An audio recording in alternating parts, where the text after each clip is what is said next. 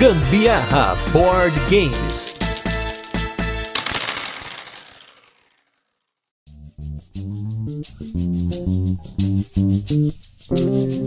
Pandemia mudou muita coisa no nosso dia a dia. Acho que ela mudou muitos dos nossos comportamentos mais de base e sem dúvida os jogos de tabuleiro, a cultura de jogos, né, o hobby de jogar, ele mudou muito por conta disso. E a ideia aqui hoje é a gente conversar um pouco sobre isso e acho que sem dúvida aqui a gente como um todo foi afetado, então temos muita coisa bacana para comentar com algumas histórias para compartilhar com vocês que estão aí do outro lado. E para isso eu chamei uma dupla direto de Minas Gerais, do meu lado esquerdo ele que volta, ele que já veio, já voltou, ele já não sei se ele já pode pedir música no Fantástico, talvez sim. Estou com ele aqui, um membro perdido das corujas, uma coruja dissidente, Rafael Coelho da Lost Token. Grande Rafa, tudo bem com você? Tudo certo, meu querido. Bom dia, boa tarde, boa noite para quem escuta. E tem uma frase famosa aí no, no mundo do coach, diz que uma mente expandida por uma ideia jamais volta a seu tamanho original, né? Olha aí. O hobby foi expandido por várias ideias aí durante a pandemia e jamais voltou a seu tamanho original. Vamos conversar sobre isso mais tarde aí. E do meu lado direito, ele que nos ouve praticamente antes de todo mundo, até mesmo da Carol, porque nem todos os episódios da Carol ouve, a maioria deles, na verdade, ela não ouve. Denúncia. Denúncia. Mas ele que veio aqui hoje para gravar com a gente, para compartilhar a sua experiência. Ele que experienciou o hobby de várias maneiras e agora experiencia conosco aqui no âmago deste podcast, parte fundamental e crucial para que vocês ouçam a gente semanalmente, duas vezes por semana, às vezes três. Estou com ele, Fábio Fabuloso, nosso queridíssimo editor e também podcaster lá do CorujaCast, né? E aí, galera, pô, eu não consegui pensar em nenhuma frase de efeito sobre o tema para falar, então só vou falar, joga em radar, né?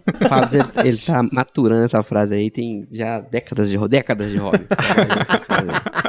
Ele se encontrou no Adara, né? Não, é, é, jeito. É, é, bom, é bom isso, é poético, se você se, se achar em algum lugar. Só queria reclamar aí que falaram que eu sou dissidente, né? Que eu, na verdade, tô tirando um sabático, sabe? Eu, eu, tô, eu tô gostando desse negócio de só ser convidado, é bom demais. Se chega convidado aqui, eu vou convidado lá no Covil, eu vou convidado lá no Coruja, é bom, muito bom, cara. Gosto de ser convidado. Não faz pauta, não edita podcast, ó, excelente, eu recomendo ser convidado, viu? Coisa linda, né? Não tem que se preocupar. Você só chega e aí o editor que se lasque, bora falar, Exatamente. Bora conversar, né, Fábio? É isso aí. Então, pessoal, a gente veio falar aqui um pouco sobre esse tema hoje, que é o hobby e a pandemia, a relação entre o hobby e a pandemia, que no momento que esse cast foi gravado, a pandemia ainda não havia acabado oficialmente. Alguns especialistas comentam que o Covid aqui no Brasil está num estágio de endemia, que é um pouco diferente da pandemia. A gente está convivendo com a doença, né, e ainda podemos ser infectados com ela, mas eu acho que quando a gente associa muito a questão do hobby e a pandemia, a gente associa muito ao lockdown e ao distanciamento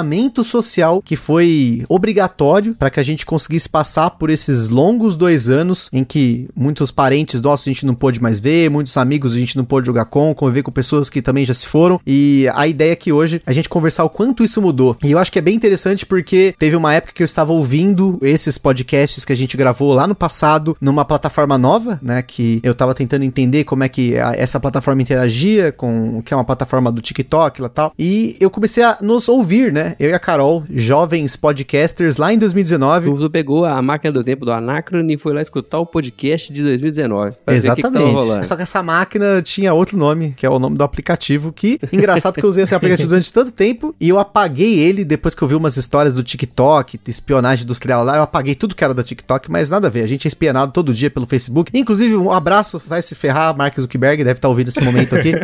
mas enfim. Se ele não tiver, a Alexa tá. Então vai se ferrar o Jeff Bezos também. Aqui em casa não tem Alexa, né? Mas uh, deve ter alguma porcaria no celular me ouvindo, porque a gente fala alguma coisa, ele já sugere. Com certeza ele vai sugerir alguma coisa que eu vou falar aqui nesse episódio. E aí, reouvindo esses episódios, a gente conseguiu pegar exatamente o ponto em que a, os primeiros casos de Covid foram encontrados no Brasil, depois teve o começo do lockdown, aquela loucura da galera tá pagando 60 reais num vidrinho de álcool e os, os papéis higiênicos acabando nos mercados. A gente viu tudo isso acontecer. Eu ouvi, na verdade, né? De novo, o passar do tempo no podcast foi muito interessante. Foi uma experiência muito catártica de ouvir tudo o que aconteceu até chegar aqui e entender como que eu experienciava o hobby antes e como eu experienciei durante a pandemia e agora, sem o lockdown, como isso mudou muito. Mas antes de eu falar sobre isso, queria começar aí pelo nosso convidado Coelho, depois pelo nosso convidado Fabs aí para fazer suas devidas aberturas quanto a isso, né? Como que era para vocês a vida antes do lockdown em relação não só ao hobby, mas assim, vocês saíam muito, vocês experienciavam muito o jogo de tabuleiro, já tinham o hábito de jogar jogava muito, jogava pouco, jogava só no final de semana? Como que era? E o que, que vocês sentiram nesse primeiro momento, quando fechou tudo, que a gente achava que ia ser só mais um mês ali, uns dois... É porque eu, eu tinha essa impressão, né? Que ia ser um mês, dois meses, e aí depois, tipo, quando fui ver, já tinha passado mais de ano, né? É impressionante, né? Como a gente não tava preparado pra isso, assim. A gente sempre vê em livro, né? Pô, a gripe espanhola foi foda. Uhum. A espanhola que nem era da Espanha, né? Mas a gripe espanhola foi cabulosa, a peste negra, né? Em, em- na, na Europa, 200 anos atrás. E a cada 100 anos, o planetinha sempre dá uma dessa e a gente não acreditava até ver. Você perguntou de antes, cara. Eu sou um camarada que eu gosto muito de gente. É o que eu mais gosto na minha vida, é gente. Então, eu sempre tava jogando, não só jogo de tabuleiro, mas eu gosto muito de esporte. Eu gosto de sair pra tocar violão e tocar balde. Inclusive, eu toco balde melhor do que eu toco violão. E isso foi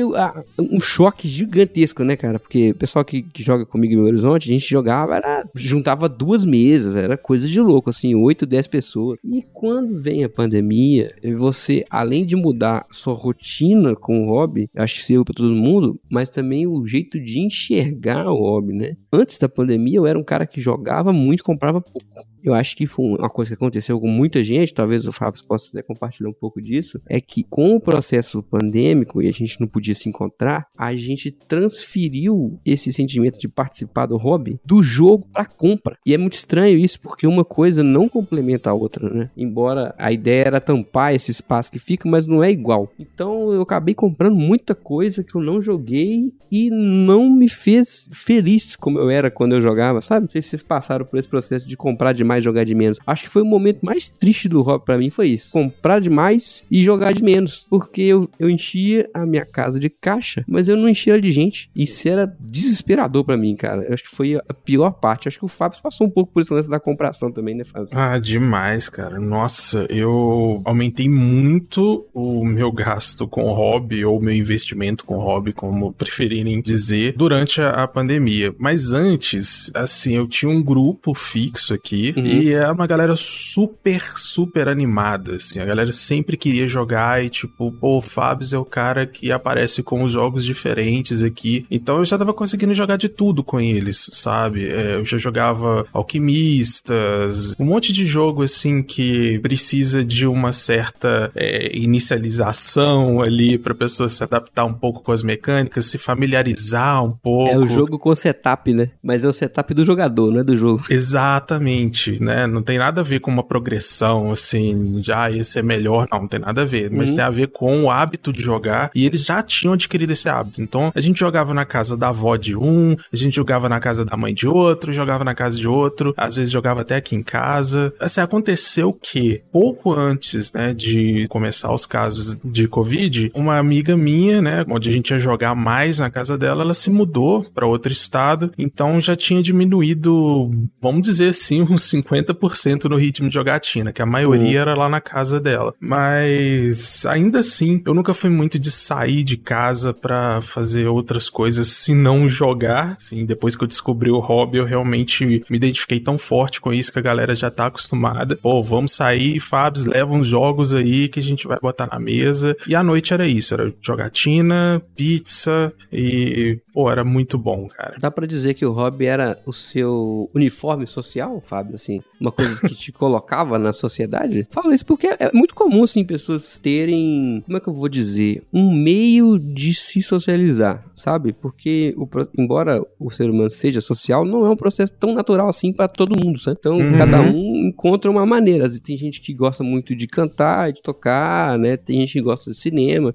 Você pode ter se encontrado no hobby socialmente. É um negócio que é super normal. É, não, é interessante isso. Eu não tinha parado pra pensar nesse caso. Antes do hobby, eu tive umas interações até com música mesmo e tal. E aí acaba que a gente vai se desligando de uma atividade e Uhum. vai se grudando em outra, né? Acho que isso é normal, acontece com todo mundo. E board game me pegou tão forte porque hum, é uma coisa que você tem pra fazer com as outras pessoas, tá? Vai ser, vai ser um pouco complicado Uhum. explicar Não, isso aqui jeito. Não, é muito pelo contrário. Eu, eu acho que isso faz total sentido, Fábio, porque quando você fala de fazer com outras pessoas, é um hobby que você faz. Porque, tipo assim, se você sai pra assistir um filme, como eu fazia muito, né? Antes da pandemia, Uhum. eu ia muito no cinema. A gente sempre se juntava pelo menos uma vez por mês, e nem importa se o filme era tão bom ou não. A maioria das vezes era filme de herói. E aí eu ia junto. Eu queria. Era o momento de socializar, mas é uma socialização que as pessoas estão praticamente em silêncio, né? Porque você tá Sim. num ambiente do cinema, você não vai ficar comentando toda hora. Apesar de que eu sou desse, assim, eu fico daquela comentada, ah, caralho, sabe? Tipo,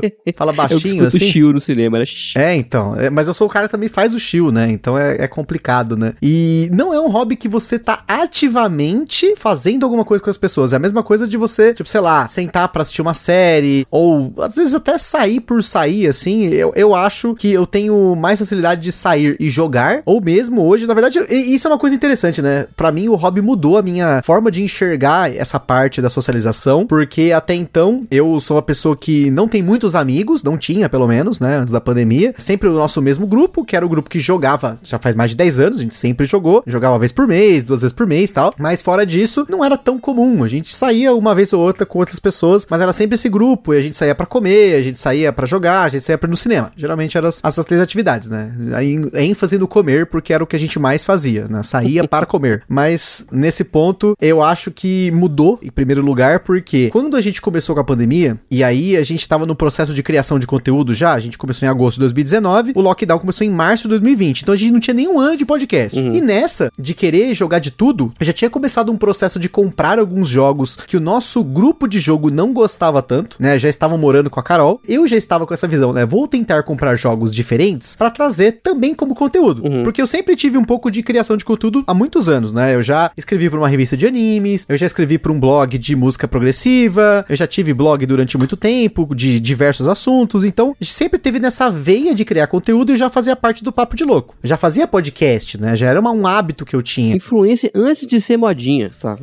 Não digo antes de ser modinha, porque todo ano era o ano do podcast, né? Desde que eu comecei É no Papo de Louco, a gente ouvia essa história. Esse é o ano do podcast, né? Mas na época que a gente começou, né? O Coelho começou um pouco tempo, muito pouco tempo depois com o Coruja Cast, e tinha muito podcast naquela época de jogo de tabuleiro, então era um negócio que era, tava bombando naquela época. Muito leia-se 10, né? É, mas É já muito. era mais É. do que hoje, né? Sim, sim, muito pra, é pra caramba. E eram mais produções regulares, você tinha o Jogatina BG que produzia infinitamente lá. Então tinha, assim, bastante gente. Ou tinha o Meeples em Nipples, tinha uma série de podcasts, MesaCast. Eu ouvia de tudo um pouquinho pra conhecer sobre o ofício, como era os podcasts do jogo de tabuleiro. Mas assim, a minha relação com os jogos, ela mudou nesse meio tempo. Porque durante a pandemia, enquanto a gente ficava trancado e dentro de casa, eu também tive essa coisa de comprar muito, mas pelo menos essa compra estava sendo proporcional ao quanto nós estávamos jogando. Então, assim, a gente estava jogando quase todo dia, era uma forma de descontração, né? De desopilar, assim, né? E, em especial porque foi a pior época de trabalho pra Carol desde que ela começou na enfermagem, né? Por razões óbvias, né? Trabalhar no serviço de saúde pública com o Covid especificamente, ela tava no olho do furacão. Todo dia era muito complicado, né? Chegava, tinha que se isolar, tomar banho, aí depois a gente ia lá e começava a jogar. E aí era uma forma de passar o tempo, porque não tinha nada mais pra fazer. Tinha videochamada, assistir série, mas eu acho que tudo convergiu pra que a gente comprasse mais, jogasse mais e jogasse de tudo. E acho que o primeiro choque pra mim que está acontecendo nesse momento é que nós temos hoje uma série de jogos que nós jogávamos durante a pandemia, em especial jogos mais pesados porque dava tempo. E hoje, com o perfil dos nossos amigos, a gente não joga esses jogos com eles. Eu mesmo tenho bastante restrição de jogar jogos pesados com três, quatro pessoas, até por vezes questão de tempo, porque você vai sair para dar um rolê. Você vai colocar um jogo desse, você já não consegue, por exemplo, sair para comer e fazer alguma outra coisa. É, esse, esse tipo de jogo ele é o evento por si só, né? Não dá pra você comer, ouvir música e tudo. É, é isso, você vai sair para fazer aquilo. Não é nada. Exatamente. Então eu tô vivendo um momento em que a gente tá com uma coleção grande, que foi muito bem jogada durante a pandemia, mas eu ainda não sei o quanto ela vai seguir daqui pra frente, porque nós temos hoje, com tudo voltando ao normal, menos tempo pra jogar esses jogos. Geralmente os que a gente joga mais pesados são jogos mais novos, né? São coisas que estão chegando, novidades, jogo de parceria, que a gente quer fazer o review, mas eu compartilho parte disso. Durante a pandemia, a coleção triplicou de tamanho, muito, acho que mais do que triplicou, porque a gente, quem ouviu aí os nossos episódios, se você pegar o episódio de colecionismo, eu gravei no começo de 2020 com o Butileiro e com o Sandro, né, do Boards and Burgers, e naquela época eu devia ter em torno de 100 jogos, eu tô com quase 300. Só que assim, dentro desse meio tempo, eu vendi muita coisa, vendi quase quase 100 jogos, eu acho, assim, se for pensar. Então, se pensar nessa relação compra e quantidade, muita coisa passou por aqui e não era coisa de parceria, porque 2020, 2021, a gente mal tinha parceria com as editoras, a gente tava caminhando ainda para começar isso, né? Vocês acham que mudou também a relação com o conteúdo, além da relação com o hobby? Agora perguntando aqui pro editor, pro host de podcast, né? Vocês dois são as duas coisas, né? Editores e hosts ultimamente. também já tive os dois papéis. Vocês acham que mudou alguma coisa durante a pandemia? Assim, eu falo porque, por exemplo, o Project ele começou sendo gravado presencialmente, né? Uhum. Eu, eu lembro até que o episódio derradeiro foi o episódio 5, não, não me esqueço disso. Foi a última vez que a gente gravou em estúdio. E teve um baque gigantesco para nós ter que passar pro meio digital. Aí teve que reaprender a como que grava em digital. Então, assim, dos episódios 7 até o, sei lá, 30, são episódios terríveis, tecnicamente. Terríveis. Assim, eu não recomendo ninguém escutar porque é, é, trágico, assim, você ter que aprender tudo de novo, parte de edição em si, sabe? E eu achei que o jeito que os conteúdos foram feitos mudou. O que eu tô dizendo com isso? Antes tinha muito aqueles gameplay com um monte de gente na mesa, né? Aí mudou, não tinha como fazer mais, então aí tinha muitas coisas digitais. Enfim, vocês acham que afetou o jeito de fazer conteúdo? Se foi a pandemia ou se foi só o tempo mesmo, que como é que foi para vocês? Porque para mim, isso sim, foi, foi brutal a diferença, assim, sabe? Foi uma evolução técnica na porrada. A pandemia, ela, ela realmente forçou muita coisa. Eu, na época, né, começou a pandemia, eu fazia parte de um grupo, né, de produzir conteúdo, onde os responsáveis lá pela geração do conteúdo é, faziam questão de fazer tudo presencialmente. Até evitavam participações online pela probabilidade de dar algum problema técnico, né, e uhum. abacalhar tudo ali e tudo. Então, quando entrou a pandemia e a gente entrou em isolamento, eu não vou nem dizer forçado, mas porque no meu caso foi muito voluntário mesmo, assim, que eu moro com os meus pais, né? Meus pais são idosos e eu não queria colocá-los em risco, né? E aconteceu dos geradores de conteúdo a gente fazer a pergunta: como que a gente vai continuar? A gente não pode mais se encontrar, a gente não pode colocar a nossa família em risco, não posso trazer fulano de tal, por melhor que eu conheça, por melhor que eu goste dele, que eu confie nele, não posso trazer ele para cá. Sim, é, era uma situação que não tinha jeito, né? É, porque ele tem as pessoas em que ele confia e que tem as pessoas pessoas em que confia e que de repente lá no final dessa cadeia uma pessoa, né, vai se expor ao vírus e aí nessa corrente de confiança aí, tipo um segredo, vai acabar chegando na gente. E aí o que que aconteceu? Esse grupo abriu as gravações online. E aí eu vou dizer que esse fato de abrir para o mundo online, na produção online, foi positiva pelo fato de expandir muito as opções de convidados. Teve vários formatos de programas que começaram a surgir a partir daí, de entrevista. Verdade. É, porque aí acabou a barreira da distância, né? Você pode entrevistar, sei lá, um game designer lá da Austrália e pronto. Ó, isso fez, por exemplo, o Gustavo aparecer no CrujaCast a primeira vez e acabar com o mito que a gente odiava. Olha, você vê. né? a, gente, a gente já tá se odiando até. Não, é, eu acho que assim, na, na verdade, para mim foi um golpe de oportunidade, porque eu já tinha a pretensão de iniciar as gravações online, né? especificamente uhum. no Discord, que na época era a ferramenta que o Papo de Louco usava para poder fazer as gravações. Então eu já tinha uma certa experiência gravando como convidado, não sendo host tocando tudo. E uhum. aí durante a pandemia, como muita gente não tinha o que fazer, eu pude convidar muitas pessoas que talvez hoje eu não consiga mais convidar, porque eu tinha fácil acesso, eu chegava em um, chegava no outro, todo mundo tava muito acessível, muito disponível. Então, uhum. tipo, eu chamava a galera, tipo, vamos gravar hoje, vamos. Isso é até um negócio interessante. Até março de 2020, eu cheguei a fazer algumas gravações com convidados. E era um parto. Teve uma gravação que cancelou 13 vezes, porque ia gravar no dia, ai, putz, mas aí eu vou ver meu filho. Aí o outro, putz, aí eu vou do cinema, vou fazer não sei o que, quebrou não sei o que lá, vou trabalhar até tarde. Então, tipo, tinha muito disso. E não só isso, na parte de gravação e convidados, que já era uma pretensão minha e acabou que foi, né, um ataque de oportunidade porque facilitou muito para mim, mas ao mesmo tempo, eu acho que o consumo, as pessoas estavam consumindo mais o conteúdo, e isso ajudou também a manter isso, né? E fora o fato de que sobrava mais tempo para editar, né? Tipo, domingo. Chegava domingo, tinha dia que ficava editando, porque era uma atividade que tava para fazer, né? Não uhum. tinha rolê marcado, não tinha compromisso para sair. A gente ia no mercado, sei lá, uma vez por mês,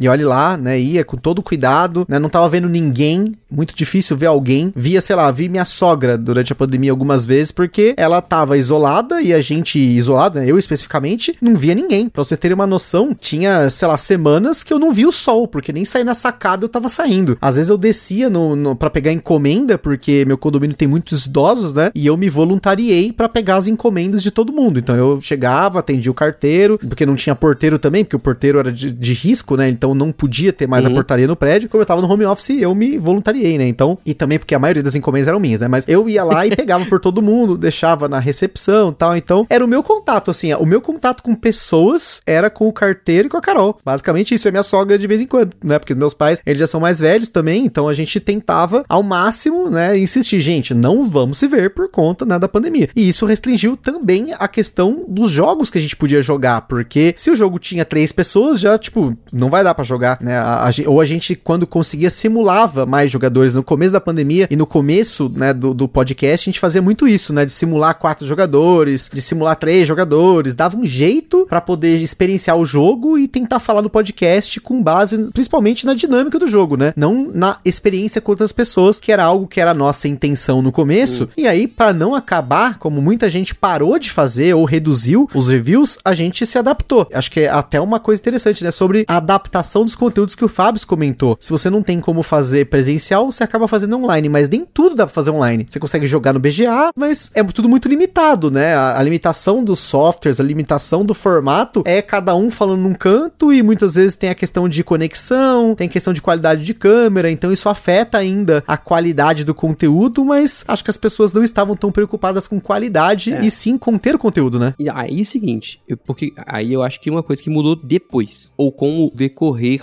da pandemia, porque realmente, como a galera tava sedenta, a qualidade fazia pouca diferença. E veja bem que aqui eu não quero ser taxado de chato, mas é porque quando eu digo qualidade, eu não tô falando que a pessoa é boa ou ruim no que ela tá fazendo. Tô falando de qualidade técnica mesmo. Técnica, exato. Ter uma boa edição, de ter uma boa qualidade de áudio. Isso não tinha muitas vezes e não importava, porque as pessoas queriam se comunicar, elas queriam estar juntas, né? Mas a comunidade foi ficando exigente com o tempo, né? E eu, e eu penso hoje, agora, no processo endêmico, cada vez mais a barra subiu e não vai abaixar. Eu acho que isso aí é uma herança que ficou do processo da época do lockdown, que foi a melhoria técnica. E olha, não adianta. É a dica para quem quer criar conteúdo hoje. Se você quer criar conteúdo, tente dedicar um pouco do seu tempo a fazer com qualidade. Não tô falando que é para você melhorar seu texto, as suas ideias, é nada disso. Tô falando de técnica mesmo. Aprende um pouquinho sobre áudio, um pouquinho sobre vídeo, um pouquinho sobre enquadramento, se você faz um canal de vídeo. Pouca coisa, não precisa ser muito não, porque tem muito canal. Até que podcast diminuiu, mas canal de vídeo, Instagram, TikTok até, tem muito, mas muito. E a qualidade tem subido muito. Então, assim, isso é uma herança que eu acho que ficou pro hobby.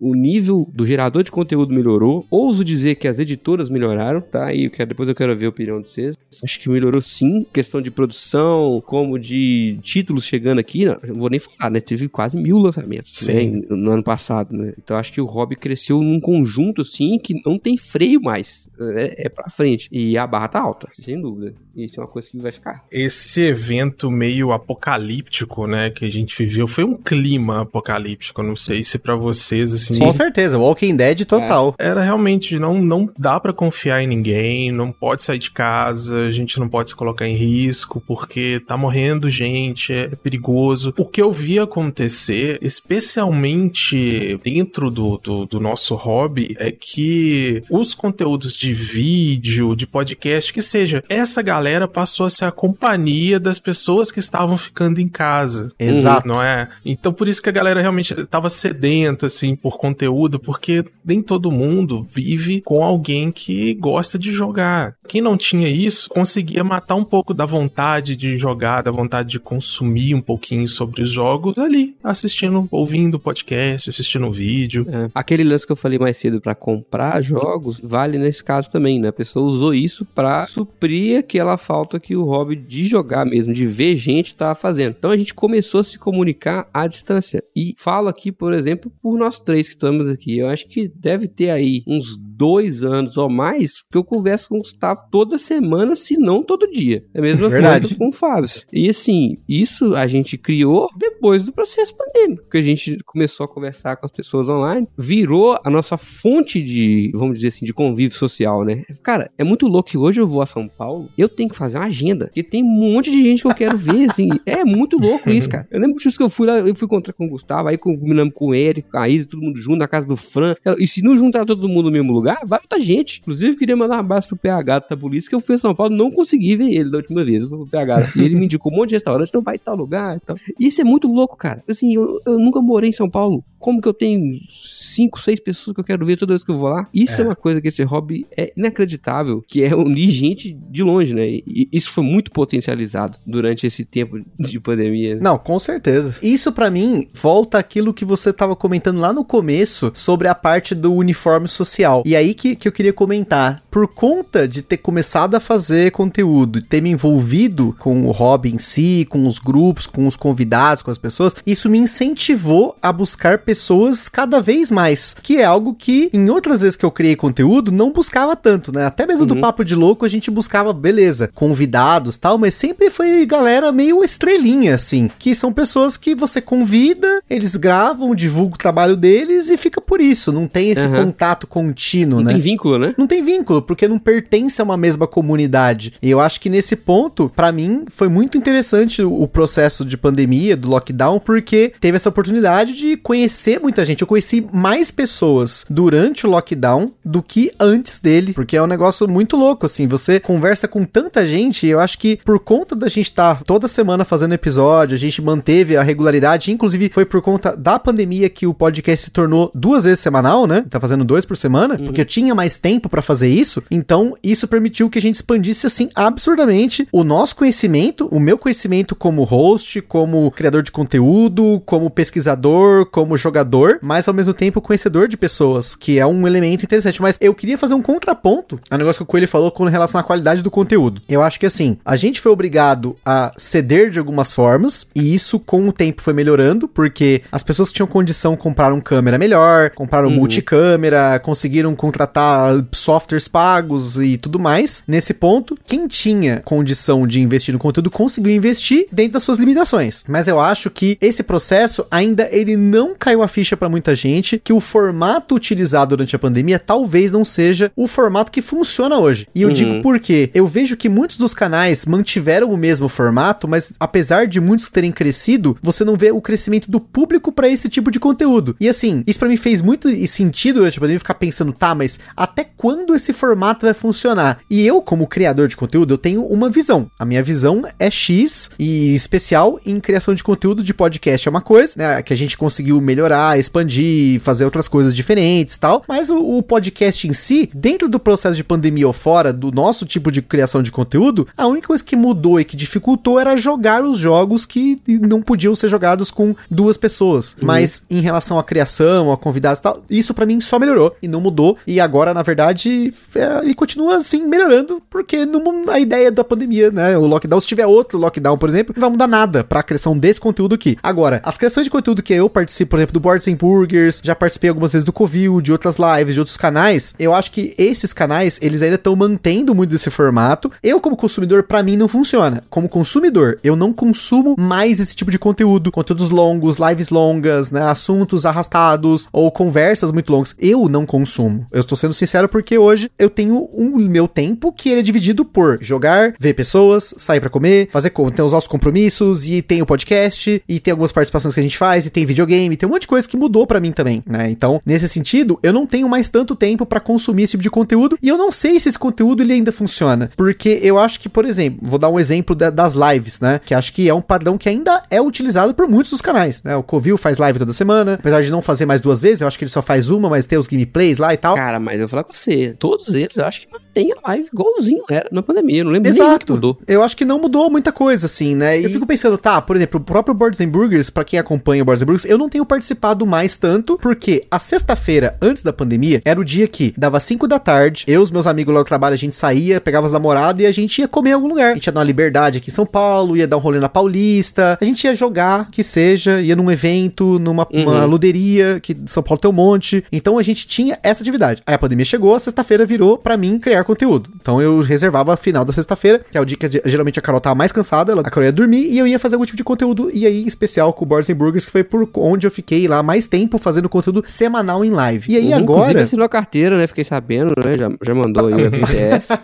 É, eu acho que nem tanto mais, é porque, como eu falei, agora, se eu participar uma vez por mês, vai ser muito difícil, porque essas sextas-feiras agora estão sendo para outras coisas. Então, essa disponibilidade que eu tinha antes, hoje é rara, né? A gente, por conta da pandemia, eu tive vários problemas de saúde, e aí agora a gente tá regularizando tudo. Então, sei lá, quarta e sexta são dias que a gente chega tarde em casa, porque acaba o trabalho e eu vou pra academia. E eu fico duas horas lá, às vezes. Então, é, é um momento que eu me reservo pra uma coisa que tá dando resultado pra mim, tá, tá me, fazendo bem, então eu não troco por nada, assim. Se alguém me chamar pra sair e for o dia de academia, eu não quero fazer diferente. Eu também sou uma pessoa de muita rotina. Tanto que a pandemia, pra mim, foi, entre aspas, fácil de lidar. Eu digo entre aspas, põe uma aspas bem grande aí, tá? Porque eu sempre quis trabalhar em home office e aí passei a trabalhar em home office. Eu sempre tive dificuldade com alguns eventos, algumas coisas, e isso não estava acontecendo. Eu tinha a facilidade de fazer tudo que eu tinha pra fazer dentro de casa, eu não tinha problema em ficar sozinho, né? Que é uma coisa que enlouqueceu muita gente. Sim. Eu tava num momento bacana, assim, de tipo, eu acordava cedo, fazia uma caminhada dentro de casa, eu trabalhava, na hora do almoço eu, eu jogava alguma coisa, eu editava o podcast, aí depois, mais à tarde, eu editava mais um pouquinho, Carol chegava, a gente comia alguma coisa, jogava, assistia uma série, alguma coisa assim. Então, a pandemia foi, nesse ponto, pra mim, fácil de lidar. E até porque todo mundo que eu conheço estava online, então eu podia conversar com todo mundo, até mais com as pessoas que eu não estava conversando antes. Sabe aquela coisa, tipo, você perdeu o contato, ou você não conversa tanto, e naquele momento você começa a conversar mais? Eu tinha isso naquele momento ali. E agora, por ter feito toda essa amizade, essa coisa acumulada, 2022 já foi muito diferente, né? Mesmo ainda tinha algumas restrições, mas já mudou muito. A gente comentou isso no episódio do DOF, que foi um momento muito catártico pra gente, muito emocionante saber a diferença que a gente entrou, né? No, no- antes do lockdown com um podcast que tinha 100 downloads por semana, e aí a gente chegou no DOF com as pessoas reconhecendo a gente no estacionamento do negócio. Então foi um negócio muito maluco, assim. Hoje, às vezes, eu vou no shopping e eu encontro alguém que conhece a gente. E é um, tipo, um mundo pequeno, é muito louco isso, né? Isso é muito louco. E isso, assim, além de ser muito louco, ele mudou essa realidade de como eu encarava as coisas. Mas sobre o conteúdo em si, hoje eu já encaro diferente. Eu acho que agora as pessoas estão sedentas, talvez, por um outro tipo de conteúdo que seja mais decisório e mais direto. Não sei se vocês concordam com isso. Essa questão da live, esse formato, né, de fazer live semanal, essas coisas assim, isso já vem de muito tempo, né, dentro do, do nosso nicho, quero dizer. Sim, sim, sim, sim. No início do hobby, quando eu entrei, né, quando eu fiquei conhecendo e tudo, cara, eu assistia religiosamente as lives de terça-feira do Meeplemaniacs.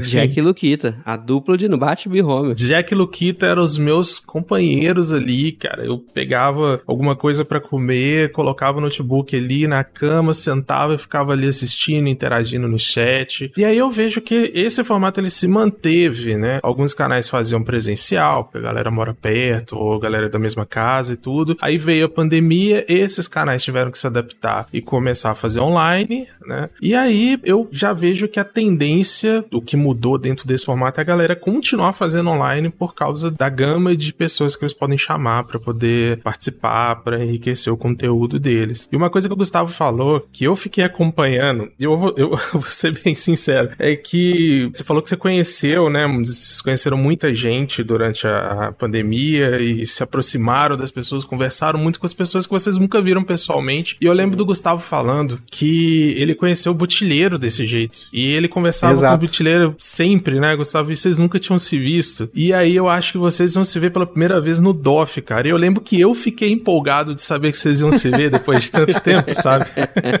De verdade, assim, eu falei, caramba, como que deve ter sido o encontro do, do Gustavo com o Botilheiro, né, cara? Não, e, e você sabe que é muito, muito louco, que foi tipo assim, eu tô, e aí, beleza, beleza? Aí já tava trocando ideia, tipo, sabe que coisa natural? Como se se Isso eu acho conhecessem há interessante. 10 anos, né? É muito louco isso. É, não é aquela coisa assim, nossa, meu Deus, aí sabe? Tipo, não foi um bagulho, ô mano, e aí, beleza? Ah, tá o jogo aí, vamos jogar, não sei o que. Aí teve uma, uma outra vez que ele veio aqui pra São Paulo pra gravar e pra participar, acho que do BGSP. Foi uma coisa, gente, ô, vamos, vamos comer lá, beleza? Ah, eu te levo ali na, gravação, beleza? Tá? Foi tipo assim, sabe? Foi- acho que é- essa coisa de a conversa é, já tava tão avançada ali no, no, Uhum. no zap zap que, tipo, foi tão natural, assim. É muito louco, né? O exemplo mais louco disso pra mim foi a, a minha última empreitada lá no Canadá. Ano passado, final do ano, eu fui, fui, fui, fui a Vancouver e o Luiz da Grok vive em Vancouver. Mas assim, eu tinha conversado com o Luiz umas, sei lá, umas oito vezes online no WhatsApp e foi isso. Nunca tinha visto o Luiz de pé. A gente conversou bem pouco antes da minha ida pra lá. Quando eu falei que eu ia pra lá no grupo, que ele participa nosso, ele ficou empolgadaço, cara. Não sei o que, tem 200 mil lojas de jogo aqui, não sei o que,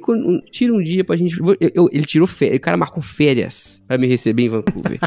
Caraca. Marcou férias. Beleza. Aí ele marcou cinco dias de férias. Aí um dos dias eu encontrei com ele. Ele, ele, me- ele me botou no carro dele. Eu e minha esposa. Me levou numa, numa ilha lá perto. Comeu um peixe. Aqui tem tudo, cara. Beleza. Foi legal. A gente conversou. Beleza. E aí eu fiquei preso em Vancouver por causa de uma nevasca. No dia de vir embora. Eu fiquei 11 dias em Vancouver. Sem ter onde ficar. O cara me hospedou na casa dele. Vocês têm ideia do que que é uma pessoa que nunca me viu na vida? Botou eu e minha esposa pra dormir no sofá da casa dele 11 dias. No nono dia, ele. Assim, passei o Natal na casa dele. A nevasca foi dia 18. Eu vim embora dia 28. Aí eu fiquei lá no Natal e tal. E no dia 26 ele viajou. Ele deixou a chave da casa dele comigo. Falou, Ó, você fica aí. O dia que você conseguir ir embora, você vai. E foi, cara. Cara, isso não existe em nenhum outro hobby. Não existe. Isso não existe. Eu ouso dizer isso aqui. Isso não existe. É muito louco isso, cara. Eu também tenho essa sensação de, de ser bem íntimo da galera, assim, que a gente vai conhecendo, sabe? Tipo, sei lá, cara, eu imagino que se algum dia eu tiver em São Paulo e, e tiver perdido alguma coisa assim, cara, eu acho que você, pô,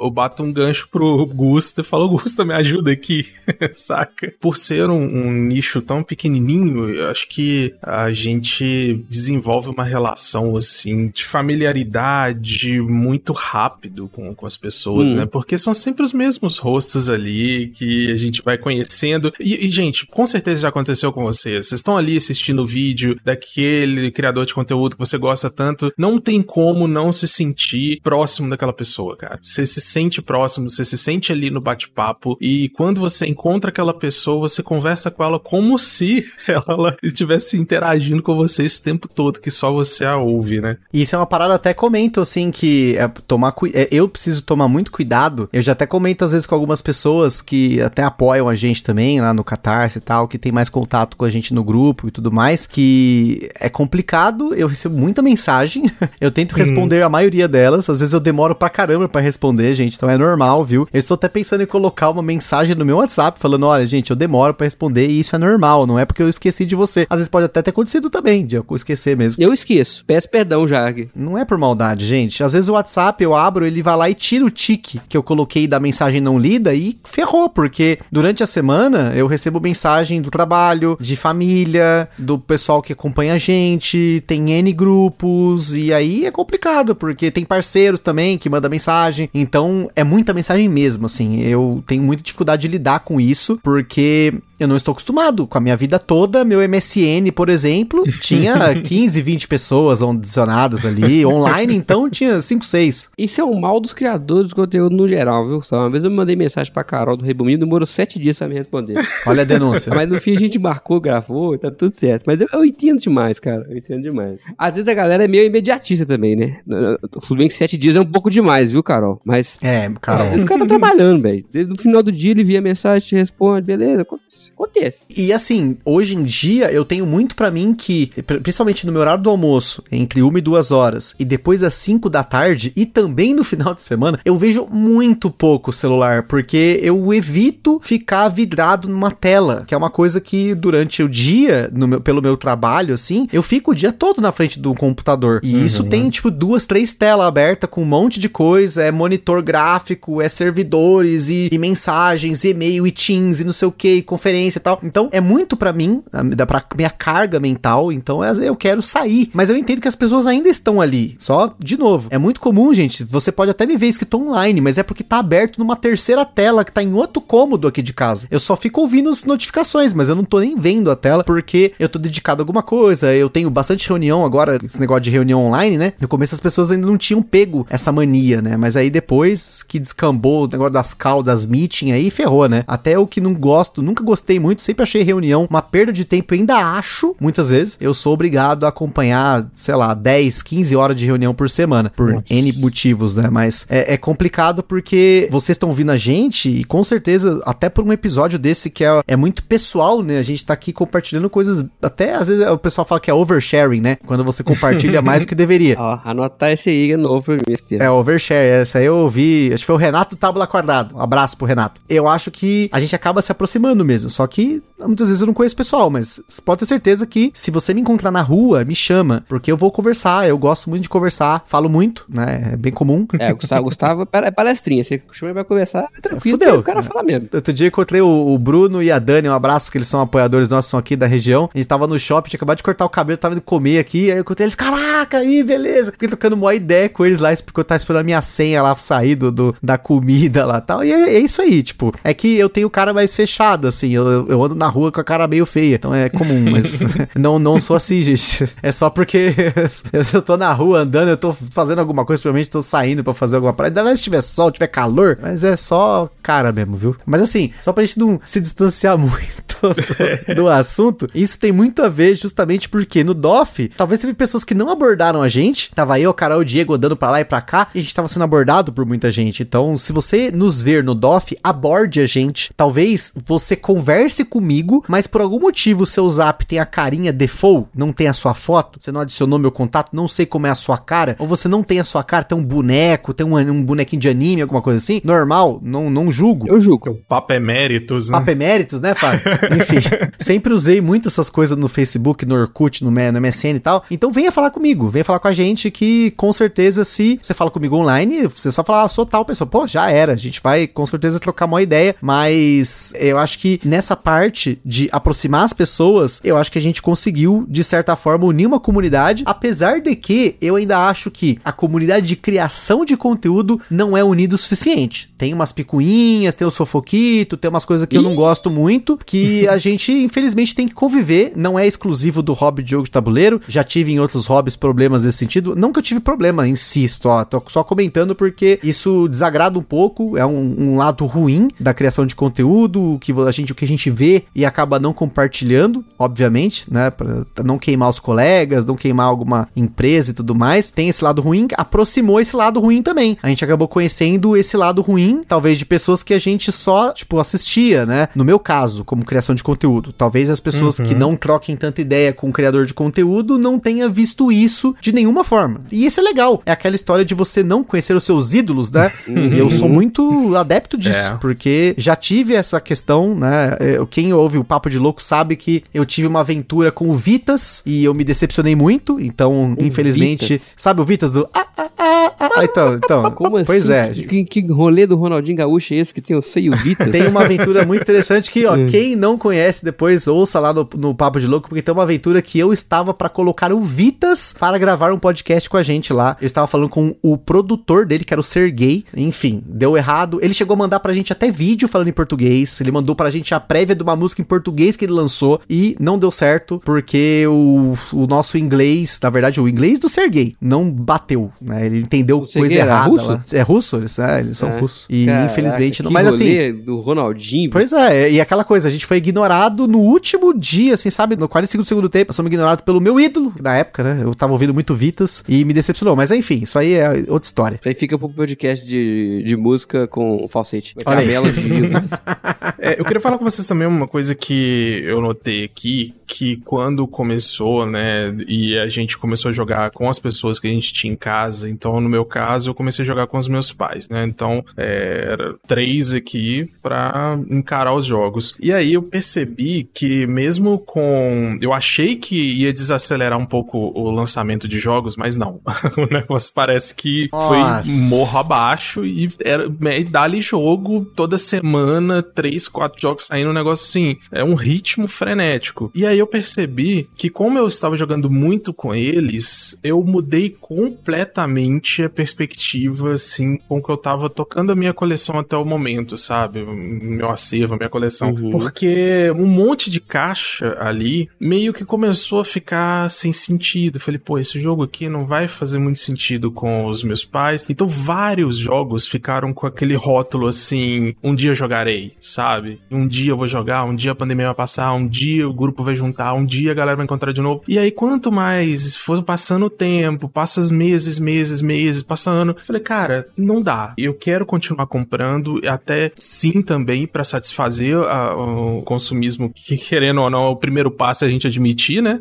que tem. E eu queria comprar alguma coisa que eu fosse jogar com os meus pais. Então eu já comecei a pensar em jogos que seriam a cara deles. Pô, ah, meu pai gosta disso, minha mãe gosta daquilo. E ah, esse jogo que saiu aqui, ah, não vai dar pra jogar com eles porque é muito complexo. Então deixa pra lá. Pô, mas e esse aqui? Pô, esse aqui é legal. Então já comprava, apresentava pra eles. Então a gente jogou muito, mil partidas no ano, sabe? Uma coisa assim. Quando a gente fez as contas, a gente viu que a gente ficou é, quase todo dia do, de 2021. A gente sentou aqui na mesa pra jogar, cara. Isso foi muito legal. Só uma curiosidade, né? Que quando começou, quando chegou o vírus aqui, a Conclave tinha acabado de lançar, acho que o Ilha do Tesouro. Ele tava na pré-venda e tal, e eu tinha comprado. Eu, eu queria muito jogar aquele negócio. Até hoje ele tá aqui, eu nunca joguei.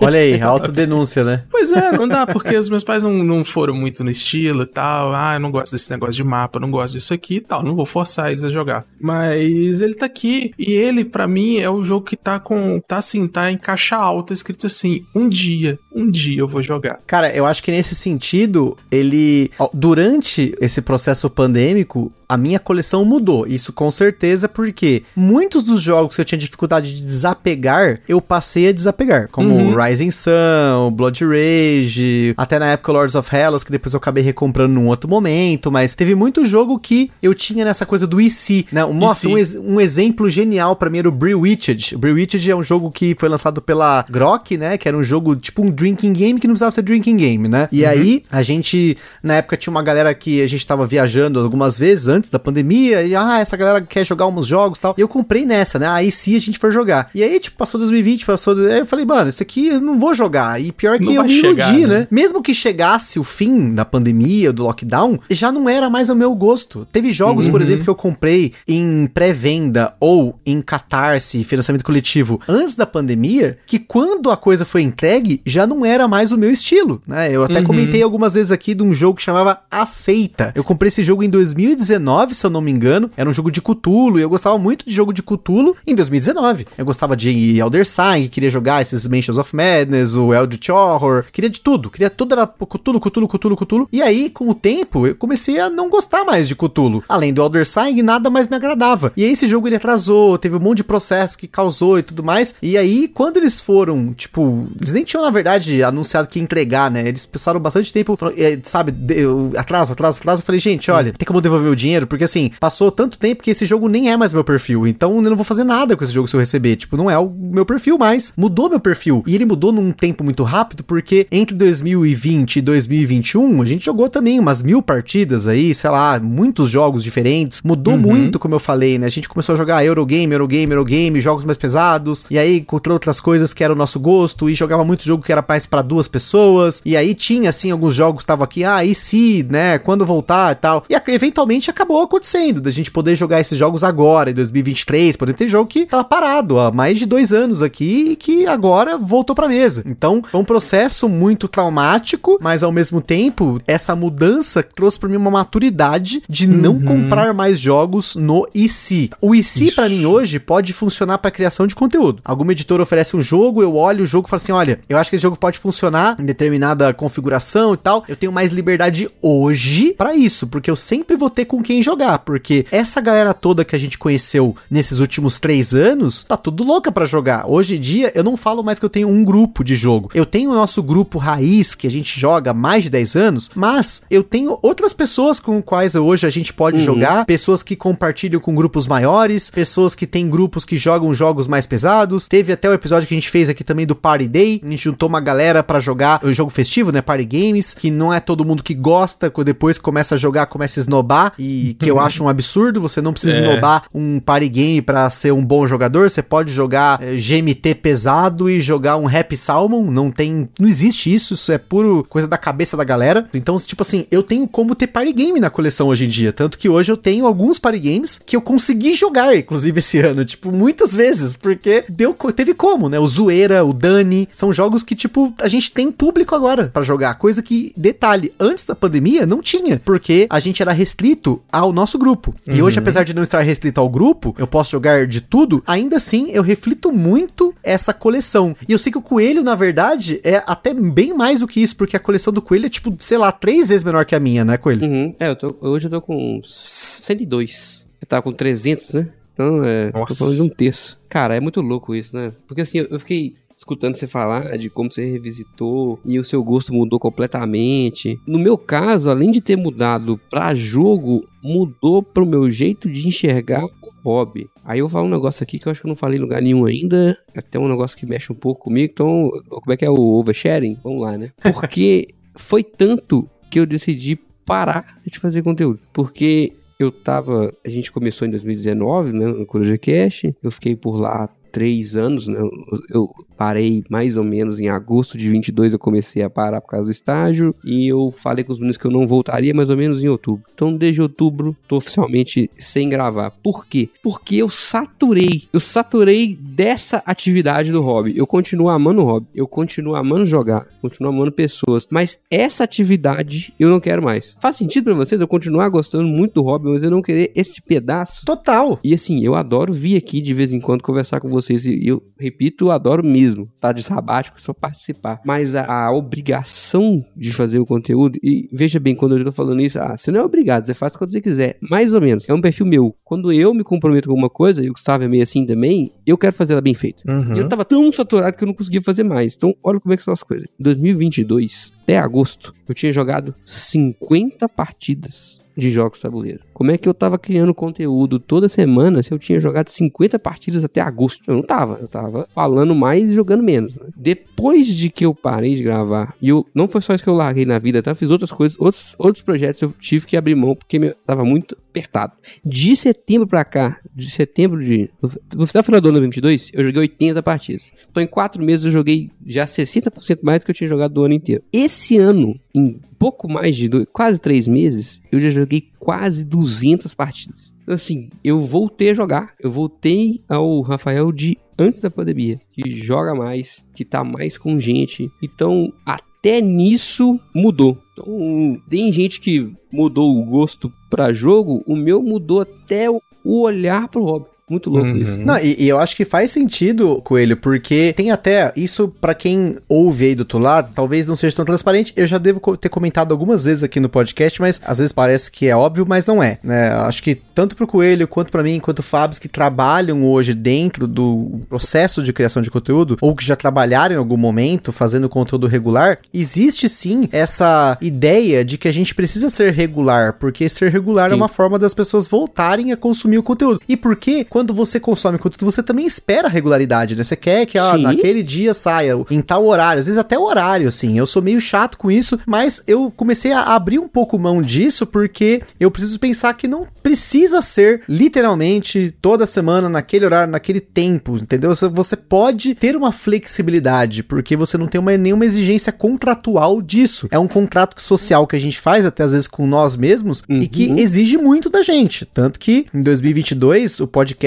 daqui no Gambiarra perigou acabar, porque a exigência de editar, de produzir, de botar pauta, de jogar e de fazer tudo, tava me deixando louco. Porque por mais que eu goste de fazer muita coisa ao mesmo tempo, chegou um momento que já não estava conseguindo. E com o prospecto das coisas melhorarem, né? Finalizar o lockdown, essas coisas do tipo, eu tinha certeza que se fosse depender ainda assim de mim, de tudo isso, eu teria problemas. E aí eu ia Hum. começar a ter problemas de saúde mental, né? Ansiedade, dificuldade de conseguir lidar com tudo isso, talvez depressão, essas coisas, a gente pode passar por isso por conta de algo que a gente mesmo provocou, né? Que é essa exigência de fazer cada vez melhor. Porque assim, gente, criar conteúdo chega um momento que, dependendo do tipo de conteúdo que você faz, você tem que buscar mais informação, você tem que buscar pauta, você tem que buscar jogos para que ele se mantenha fresco e para que ele Sim. mantenha único e mantenha funcional, né? O Coelho mesmo sabe disso. Isso foi uma das coisas que mais pegou para mim, Augusto, porque eu tava jogando pouco eu não tava vendo gente. No caso do Coruja Cash, o forte é a resenha. Eu não tinha uma história nova para contar, que eu não tava indo jogar com ninguém. Eu não ia repetir caos. Então, o, o Coruja Cash, pra mim, ficou mecânico durante um tempo. Agora os meninos estão encontrando outras fórmulas e é muito legal ver o projeto renascer. Eu não briguei com ninguém lá. Os caras continuam sendo meus amigos. Todo dia que me pergunta se eu saio brigado. Gente, pelo amor de Deus, a gente pode hum. sair dos lugares sem brigar com os outros. Não precisa sair brigando com ninguém, não. Tá doido. Não briguei com ninguém. E tenho muito orgulho do trabalho que eu fiz lá durante três anos. Mas foi um ciclo que fechou. E eu tô feliz aqui no hobby, como jogador agora, como espectador, como ouvinte do Gabiarra, como ouvinte do CrujaCast. Eu acho que isso é, é legal, faz parte. É um ciclo que fechou. Às vezes você, você, descobre que você não gosta mais do jogo X, ou você já jogou ele muito, você quer jogar outro. Assim, é assim, é assim. A coisa é cíclica. E eu acho uhum. que agora, essa fase pós-pandemia, ela vai pesar para várias pessoas em um ponto aqui ou ali, ou rever o tanto que que tá consumindo, ou rever o jeito que, que, que joga, ou o gosto. Para mim foi esse pedaço de rever. É isso aí. Mas cada um vai rever uma coisa. Não, e, é, é, essa parte de rever, só rapidinho, eu acho que já tem pessoas que estavam criando conteúdo, que passaram a criar conteúdo por conta da pandemia, por ter alguma coisa para ocupar a mente, que já pararam de fazer conteúdo, ou já estão parando, já estão tendo dificuldade em fazer, porque uma coisa é você fazer o conteúdo quando ninguém tá saindo de casa, quando você uhum. não tem uhum. outra coisa para fazer, você não tem outros compromissos, você tá, tá, não tá trabalhando presencial, sei lá, tem N motivos que facilitam você conseguir criar conteúdo regular num processo diário, no seu dia a dia, sem você sacrificar alguma outra coisa, sem você perder hora de sono, sem você ter outra atividade que você fazer, mas você prioriza o conteúdo, né? Tanto que durante a pandemia muita gente teve o hobby de criar conteúdo, e não de jogo de tabuleiro. Isso, é isso aí. Mudou o hobby. Era outro hobby. Quando a gente criou essa proposta de fazer o podcast, a proposta era fazer algo novo, algo diferente e tá sempre mudando isso, né? Tanto que isso é uma autocobrança que pode gerar isso que você falou, de querer parar, né? Eu já falei algumas vezes aqui, já teve muitos momentos que, tipo, todo dia eu acordava de manhã e pensava, hoje eu paro? E eu falava não e continuava, porque era um momento que eu estava em sabe, tipo, como é que eu posso dizer, assim, no limite, talvez, ou perto disso, por N motivos. Que cada um vai ter momentos ruins e bons momentos que facilitam ou não a criar conteúdo ou qualquer outro hobby. Mas eu acho que esse momento que a gente tem aí de parar e falar assim, não, eu acho que já deu, é muito legal você ter essa visão, porque muita gente teve, né? Durante a, aí o começo da pandemia e até pouco antes da pandemia já tinha gente parando, né? O Luquita, uhum. o Davi Coelho, o próprio Jack que mudou mudou o foco dele pro conteúdo da Galápagos, não é mais o conteúdo que ele fazia no Meeple Manix, que ele era responsável por um negócio que era bem diferente. Então, assim, são caras grandes que ao longo do tempo pararam. Ou o próprio Alan Farias também, Sim. que mudaram o foco porque preferiram continuar experienciando o hobby de outra forma, que não estragasse o hobby. Aquela coisa de você. Isso. As pessoas falam trabalhe com o que você ama, mas eu acho muito pelo contrário. Eu acho que trabalhe com algo que você não gosta para te dar seu sustento, para você continuar gostando das coisas que você gosta. É porque trabalhe com o que você ama e não ame nunca mais na vida, né? Eu tenho né?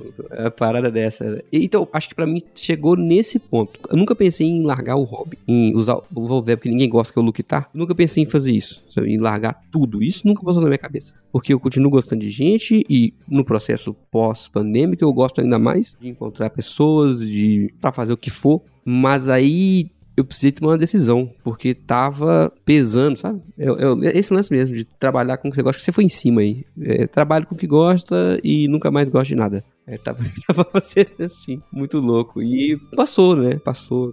Estamos em outra etapa agora, outra etapa do hobby. Vocês já pensaram em parar do hobby, assim, todo? Não. Eu já. Eu, eu penso assim, o hobby para mim jogar é uma coisa natural. Tipo, jogar videogame, jogar jogo tabuleiro. Sim. Então é natural.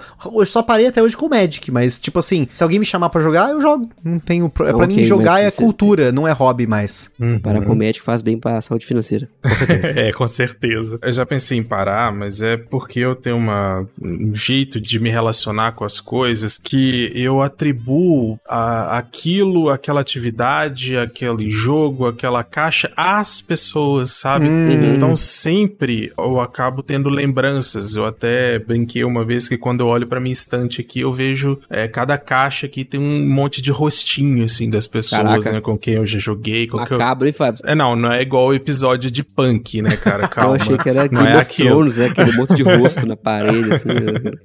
Não, é simplesmente assim que eu vejo, né? As pessoas com que eu joguei, as pessoas às vezes com que eu quero jogar. E acaba que assim, quando acontece algum rompimento, alguma coisa que deixa a gente meio magoado e tal, a, no meu caso acaba respingando um pouco no hobby, né? Uhum. Então, uhum. eu me deu, acabei dando uma afastada, pensei seriamente em parar com tudo. E os meus pais é que me deram a força aqui e falaram: não, nós gostamos de jogar com você e a gente quer continuar jogando, a gente vai continuar jogando falou, nem fudendo, tu não vai vender o Orleano né, a pau. Exatamente. E aí, assim, a gente continuou e, e, de novo, o Gusta falou a respeito de maturidade e eu senti isso muito forte, cara, porque alguns fatores, além da pandemia, me forçaram a, a ter essa maturidade. Primeiro, o, o fator pandemia foi esse caso que eu falei de vários jogos ficarem parados na estante sem perspectiva de ver mesa. Ok. E aí veio um problema que se chama finanças, né? Opa. Ou no meu caso, a falta. Eu queria às vezes comprar um jogo, eu queria às vezes comprar alguma outra coisa e falar, pô, velho, e aí? Aí eu olhava para aquele para aquela estante e falava, pô, esse jogo tá parado há um tempão, eu olho para ele, não tenho vontade de jogar. Esse aqui, esse aqui, esse aqui. Beleza. Eu comecei a vender meus jogos que eu não, que eu não queria jogar mais. E aconteceu diferente do que já havia acontecido antes, que foi o caso de eu arrepender de ter vendido e tal, que também faz parte desse mesmo processo de amadurecimento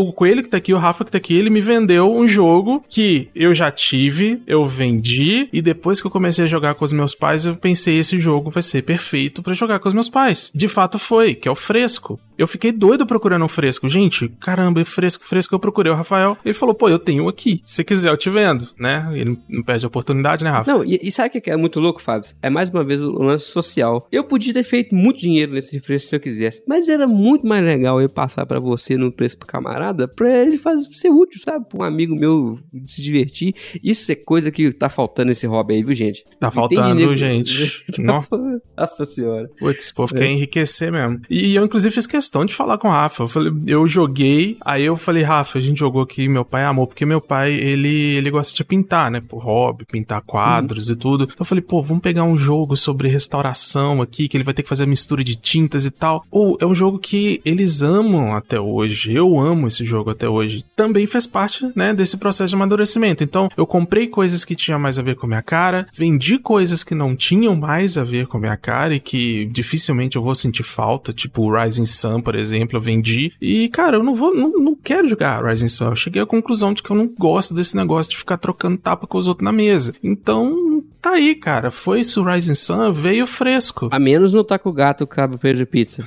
Mas taco esse é literal, né? Tapa. Esse é literal. Aí é diferente. Eu vi lá que você machucou a menina, tá? Eu vi. Não fui eu, não. Denúncia. Para, para. o cara arrancou sangue da menina jogando bicho. Mas você sabe, Fábio, que essa parte do amadurecimento também, eu acho que isso conecta com uma coisa que o Coelho começou a comentar lá atrás, que tem relação com o mercado. Eu acho que assim, o mercado hoje, e eu quando digo mercado, eu penso em consumidores primeiro, está amadurecendo ao ponto de tentar consumir mais de forma consciente, porque uhum. se não acabou o dinheiro ou se não tá muito caro, acabou o espaço. Porque é. durante a pandemia, essas pessoas que passaram a consumir dessa forma, né, esse consumo às vezes por ansiedade, para tipo preencher um buraco ali, eu não vou julgar nem um pouco, muito pelo contrário, a gente fez um episódio só sobre ansiedade, que a gente falou sobre isso, que é algo natural. Eu ainda acho que a estatística sobre ansiedade ansiedade no Brasil é, é totalmente errada. Eu acho que pelo menos aí um entre quatro brasileiros deve sofrer de algum tipo de ansiedade. E porque co- consumismo é uma ansiedade, a ansiedade de ter algo, né? De você ter aquela caixinha. Tem gente que tem, por exemplo, aquela coisa de que se você não tem alguma coisa pra você esperar estar chegando, eu não sei, existe um nome pra isso. Você esperar algo chegar. Então, sei lá, a pessoa Uhum. compra, aí tem um rastreio, aí fica rastreando. Aí acabou esse rastreio, ele já quer comprar outro pra ter um rastreio pra ficar esperando. Eu mesmo tive isso durante muito tempo. Hoje em dia eu, eu tento me policiar, porque é muito legal essa expectativa de que tem algo chegando, essa esperança Uhum. de que algo novo vai chegar, né? Você tem um porquê viver até lá. Você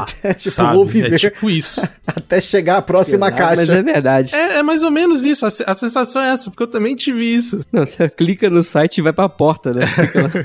Não, era tipo, eu vou tocar essa semana aqui, vou levar essa semana, vou matar no peito, que eu sei que até sexta-feira vai chegar a caixa ali pra mim, né? Isso é- vinha uma motivação daí, pra você ter ideia. Eu, então, não só acho que isso vai diminuir, porque eu acho que ainda é um processo, né? Eu acho que a gente tá passando por um processo em que você tá vendo que muito jogo tá tendo sobra. Eu, pelo menos, tenho visto isso. Raramente agora, de uns tempos pra cá, uns seis meses pra cá, eu tenho visto algum jogo esgotar uma tiragem ou se esgota dele não ter mais disponível, porque a editora se vê que já esgotou, ela coloca uma outra. O que é natural. Eu acho que o não natural era tudo esgotar. Chegar o jogo, esgotar na semana. Chegar um jogo, esgotar no mês. Isso não era o natural. O natural é, se um jogo vende, ele tem que estar no mercado. E se o jogo é um evergreen, né? Ele tem sempre reposição, ele tá sempre disponível. Que causa aquele efeito, ah, mas se o jogo não vendeu, ele tá parado, ele tá mofando, ele é, deu flopou. Não é bem isso. A gente tem que avaliar muito tamanho de tiragem, coisas do tipo, e timing de lançamento. A única coisa que eu acho que, pensando como consumidor, é que você tá vendo muita gente comprando e vendendo e não tá vendendo. Porque ou a pessoa tá tentando lucrar muito, que não vai conseguir agora mais,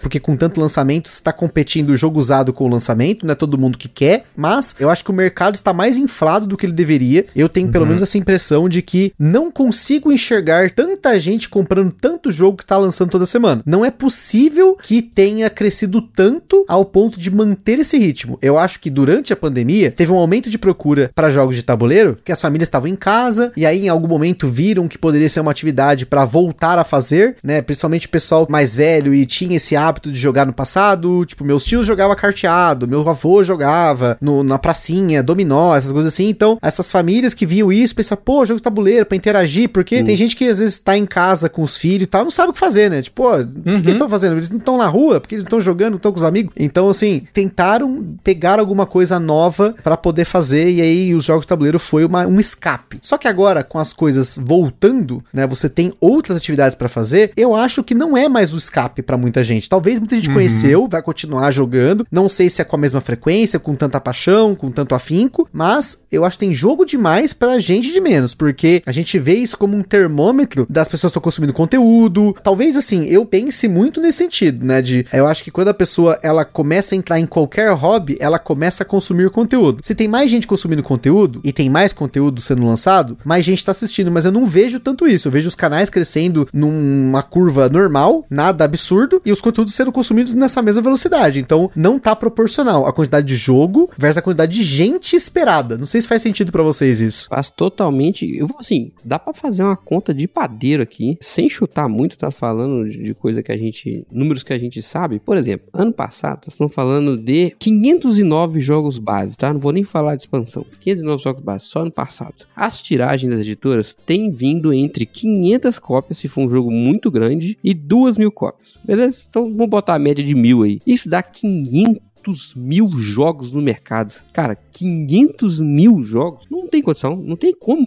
absorver isso com. Pensa a quantidade de loja. Quantidade de loja que tem jogo de tabuleiro. Cara, não tem, não faz Uhum. sentido, não faz sentido. Então assim, é claro que tá tendo, isso é bom no fim das contas, tá? Porque é o que o Gustavo falou, o jogo fica mais tempo, dá tempo de maturar, você desinfla o mercado de usado, que é um absurdo nesse hobby, um absurdo. Então, quanto mais jogo novo tem, mais barato fica usado, né? E assim, concordo com o Gustavo, é jogo demais pra gente de menos. Embora a minha percepção pós-pandemia é de que o hobby cresceu. Mas aí é uma percepção da minha bolha, tá? Assim, como é que eu julgo isso na minha bolha? Por exemplo, eu tenho, eu tenho um Instagram pessoal que eu raramente posto alguma coisa de jogo lá. Raramente. Às vezes eu tô jogando lá na minha casa, eu posto um stories e tal. E nunca tinha resposta. Ninguém ah, achava legal e tal. Hoje em dia, se eu posto um stories jogando alguma coisa, pelo menos umas 5 pessoas mandam mensagem falando: Nossa, eu fui em tal bar aqui uma vez lá em BH e tem um monte de coisa e pá. assim. Cara, todos, todas, todas, todas. Aqui em Belo Horizonte agora tem quatro, quatro casas que dá pra você jogar. Todas ficam lotadas. Todas. No fim de semana. Você tem que reservar. Não consegue sentar, é uma barulheira dos infernos. Isso não acontecia antes da pandemia. Não acontecia. Eu frequento elas desde que elas abriram aqui em Belo Horizonte, lá em 2017, 18. Nunca foi desse jeito. Tá impossível você ir numa casa de jogos aqui em BH que não esteja muito cheia. Isso é muito louco porque é um nicho de gente que não sabe nem que a Ludoped existe. Muito Uhum. menos escuta podcast, muito menos vê canal. O pessoal senta na ludoleria, o explicador traz alguma coisa lá que ele acha que vale a pena e o cara vai embora. E essa pessoa, ela faz parte. Ela tá vivenciando os jogos do jeito dela. Uhum. De repente até mais do que o cara que tá lá na Ludopedia lá comentando Pois e é. enchendo o saco, né? E, assinando olha, o próprio texto. É, não, Olha só, eu, eu, eu me peguei pensando aqui, tem uma boa galera que conheceu o hobby durante a pandemia e tá tendo essa oportunidade de sentar numa mesa com os amigos pra jogar agora. só agora. É, só A agora. nossa perspectiva aqui, né, é de três pessoas que jogavam antes, tiv- tiveram o hiato e estão começando a retornar agora, né, que a Uhum. coisa tá um pouquinho mais leve. Agora imagina, né, a galera que conheceu ali durante a pandemia e, tipo, depois que deu uma frouxada e a galera falou, ó, agora vocês já podem começar a sair, frequentar lugares assim assado. Aí que a galera sentou pra poder jogar com os amigos pela primeira vez, né? Eu tô imaginando que talvez seja essa É, galera que tá enchendo essas tem tabulerias, né? centenas de ouvintes, assim. Centenas. Eu vejo pela amostra que a gente tem no grupo de apoiadores lá, tem muita gente, mas muita, que chega lá falando, ah, conheci vocês durante a pandemia e tal. N- não é um nem dois, é dezenas que chegou lá. Se Uhum. chegou lá é porque tem centenas que estão na mesma situação, né? Com certeza, a amostra de quem consome conteúdo é bem menor, né? Imagina, cara, como é que tava essa galera. Fábio falou um ponto que realmente é legal. Pô, eles devem estar em um deslumbre. Não, eles estão no melhor momento, cara. Estão ali botando em prática aquele treinamento todo que eles tiveram comprando o jogo e lendo manual durante a Então eles pandemia. estão frustrando os outros, né? O cara leu o manual do Ark Nova, né? Três dias se preparou, aí ele foi na casa do primo dele pela primeira vez. Aí ele abriu o Ark Nova. O primo dele nunca mais vai querer jogar nada na vida, porque ele viu um jogo complicadíssimo de primeira. É assim mesmo, gente. A gente erra no começo, apresenta o que não devia, testa. Depois a gente vai calibrando. Acontece. Quem nunca espantou um grupo com um jogo errado? Mas eu acho que esse crescimento a gente vai ver mais mesmo em um ano aí. Esse ano de 2023 eu acho que ele vai ser crucial pra gente ter uma noção da realidade desse crescimento, porque o 2020, 2021, do- até mesmo 2022 tiveram estatísticas distorcidas por uma série de questões, seja por atrasos do- nas próprias produções ou mesmo por esse consumo que foi substituído, né? Que a pessoa tinha um tipo de consumo e durante a pandemia ela substituiu por outra coisa e agora talvez ela mantenha ou não. Acho que a gente vai ter uma figura melhor do que tá rolando mesmo, né? De crescimento real daqui um ano, talvez um ano e meio. Sim. Até mesmo no DOF, né? A gente tá com boa expectativa pro DOF. Eu acho que assim, o DOF é um termômetro muito interessante, porque o DOF de 2019 pro DOF de 2022 foi uma diferença absurda. A Fernanda aí eu- eu sempre comenta, né, como foi essa experiência, né? Quem não ouviu também pode voltar aí. A gente fez um episódio em 2022 sobre o DOF, sobre as expectativas, os cuidados. E esse ano tenho certeza que vai ser bem diferente. A gente vai ter uma perspectiva muito diferente. Tô bastante animado com esse DOF. E já estou achando pouco ser dois dias, porque foi pouco dois dias em 2022, porque a gente queria jogar e a gente queria conversar com todo mundo. E foi uma correria, fiquei sem voz. Foi um problemão até pro podcast, né? Porque eu sem voz pro podcast é muito ruim, né? Não é muito legal.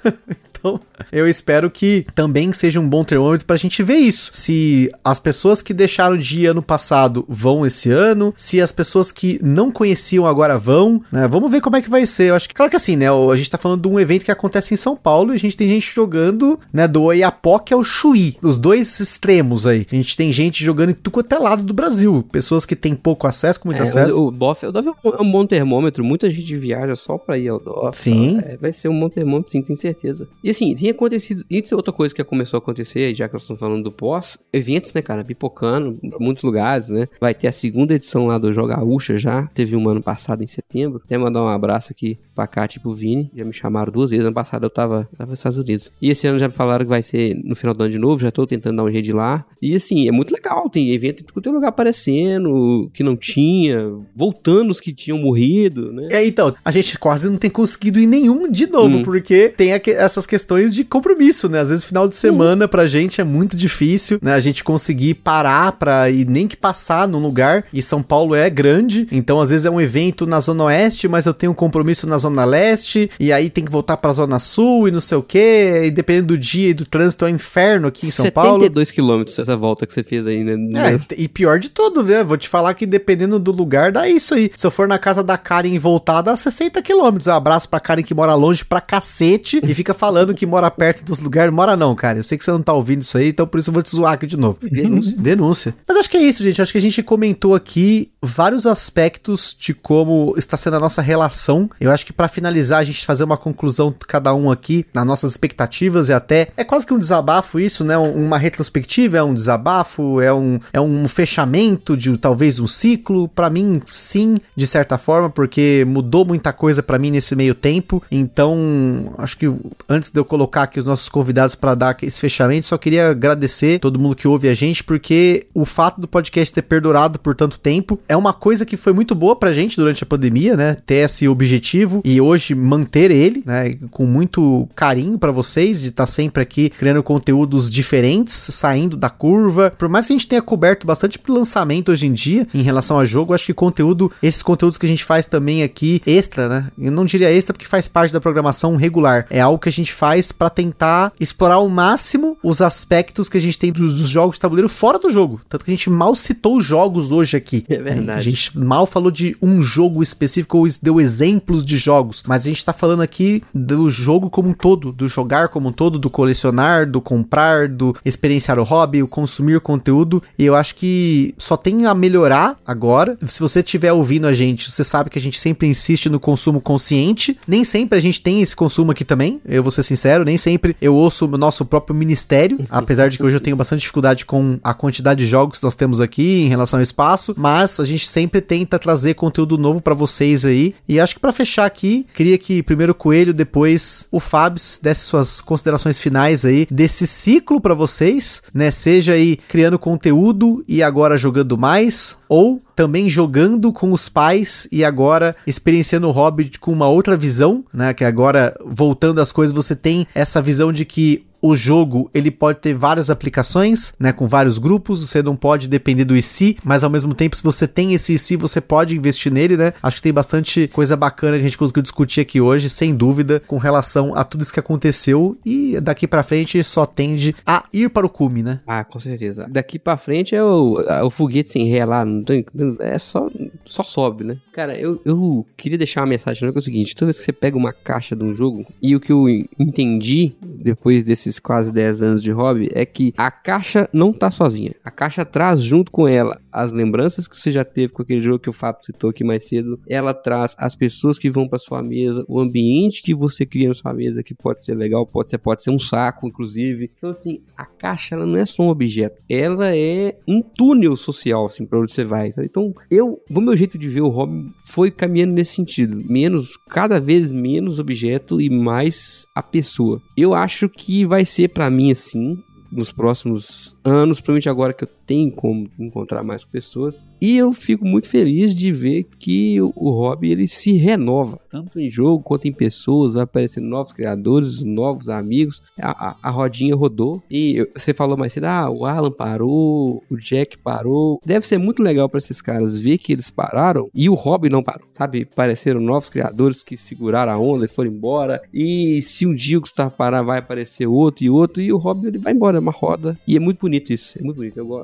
eu fico feliz de olhar para trás e ver que a gente que eu tô enxergando o hobby socialmente, quero enxergar ele assim. Enfim, é isso. Quero encontrar com vocês todos que estão escutando aqui e dizer que se você está escutando esse podcast até aqui, considere mandar uma mensagenzinha pro Gustavo de vez em quando. Ele demora para responder, mas manda lá no Instagram.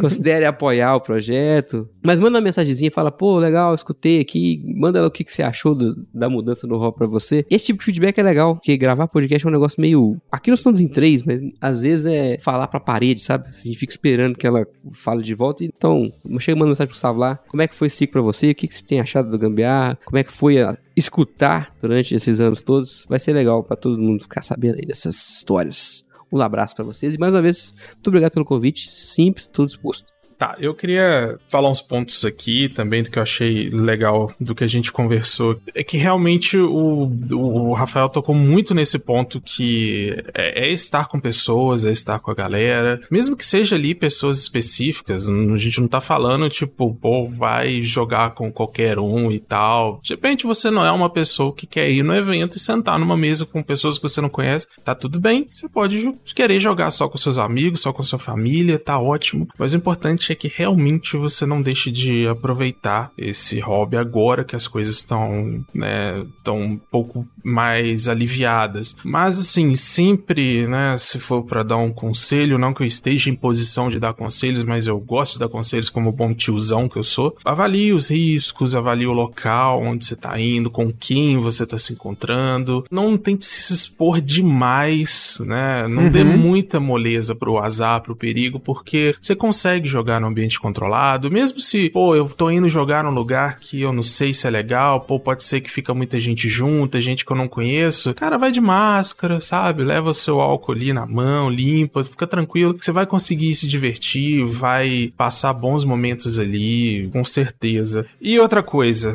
é, a gente falou sobre produção de conteúdo, falou sobre hobbies no geral, e mergulhar muito fundo no hobby é uma escolha que você faz, tá? E eu te digo, em todo hobby, como o próprio Gusta falou, se você mergulhar fundo demais, você vai encontrar problemas, você vai encontrar picuinhas, você vai encontrar alguma coisa desagradável, você vai encontrar é, rixas, você vai encontrar uma galera chata que acha que o jogo dele é melhor do que o dos outros, de que é mais inteligente que os outros porque joga tal coisa e você joga outra hum. coisa.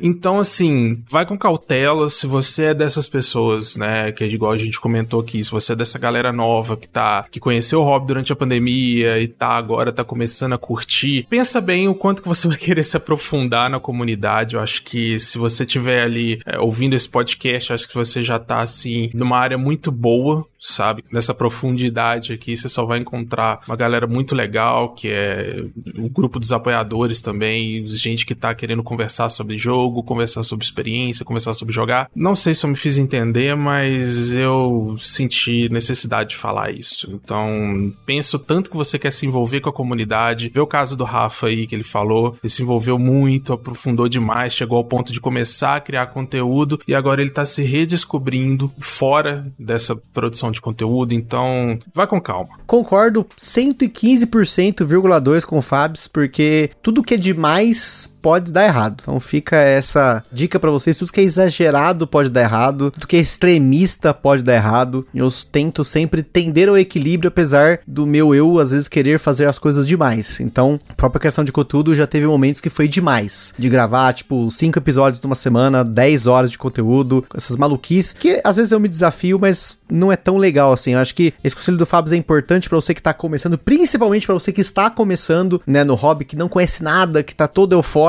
Sempre entre com essa cautela, com esse pezinho atrás, sem entrar de cabeça, porque quem entra de cabeça quebra o crânio. Se você tá numa piscina vazia, por exemplo, acontece isso. Às vezes você não Verdade. sabe se a piscina tá vazia tá cheia, né? É a piscina de Schrödinger quando você tá entrando num grupo de jogos, ou você tá, sei lá, entrando num hobby novo, que é tá pisando em ovos, é tudo muito maravilhoso, mas é, é complicado. A gente sabe que são. O hobby é feito por gente, né? Não é só jogo, é gente. Até porque uhum. sem gente não dá para jogar, a menos que você jogue com automa. Ainda assim, você é a gente que tá comandando o automa. Mas tô falando, falando, falando, falando, falando aqui aleatoriamente, mas faz sentido. Acho que tudo faz sentido aqui. E mais um pouco. Espero que vocês tenham gostado desse episódio. É um tema que foi votado mais uma vez pelos nossos apoiadores lá no Catarse. Se você não apoia, não deixe de apoiar para escolher esses temas e conviver com a gente. Nem sempre é tudo flores, pode acontecer, né? Eu nunca coloco a mão no fogo pela comunidade, porque eventualmente a gente pode não se entender. Não digo eu, especificamente eu, né? Mas pode ser eu também, não sei, né? A gente nunca tá livre disso, né? Somos pessoas, é. somos falhos e somos não perfeitos, somos imperfeitos. E falando de jogo, muitas vezes é algo que pode inflamar, que pode crescer demais, ou às vezes também pode ser super legal e descontraído e falação. Nosso próprio grupo de apoiadores tem dia que tem 500 mensagens, nem eu consigo acompanhar tudo. Só manda aquela figurinha, não acompanhei esse aniversário de alguém, parabéns. Se alguém morreu, meus pêsames. Acontece, gente. É, é muita loucura, é muita gente, é muita experiência, é muito jogo, muita dúvida, muita ideia para ser trocada. Então, sem dúvida, acho que o que o Fábio comentou é importantíssimo e também essa experiência do coelho aí, se você tá pensando em criar ou se você já cria conteúdo, também faça com moderação. Já dizia os comerciais de bebida, porque, novamente, extremamente fazer isso na extremidade aí é complicado, pode dar merda. Então é isso aí, pessoal. Tamo junto. Espero ter gostado desse episódio. Para variar aqui, sem dúvida, eu sabia que essa combinação daria mais do que certo. São dois caras que eu estimo muito desse hobby. A gente troca muita ideia e que a gente tem essa sinergia para poder conversar. E eu acho que essa conversa tem muito aí para falar para vocês. Claro que se a gente conversasse mais, com certeza teria mais conteúdo. Mas como vocês sabem, eu mesmo não consumo conteúdo maior que uma hora e meia. Mais que isso, já acho demais.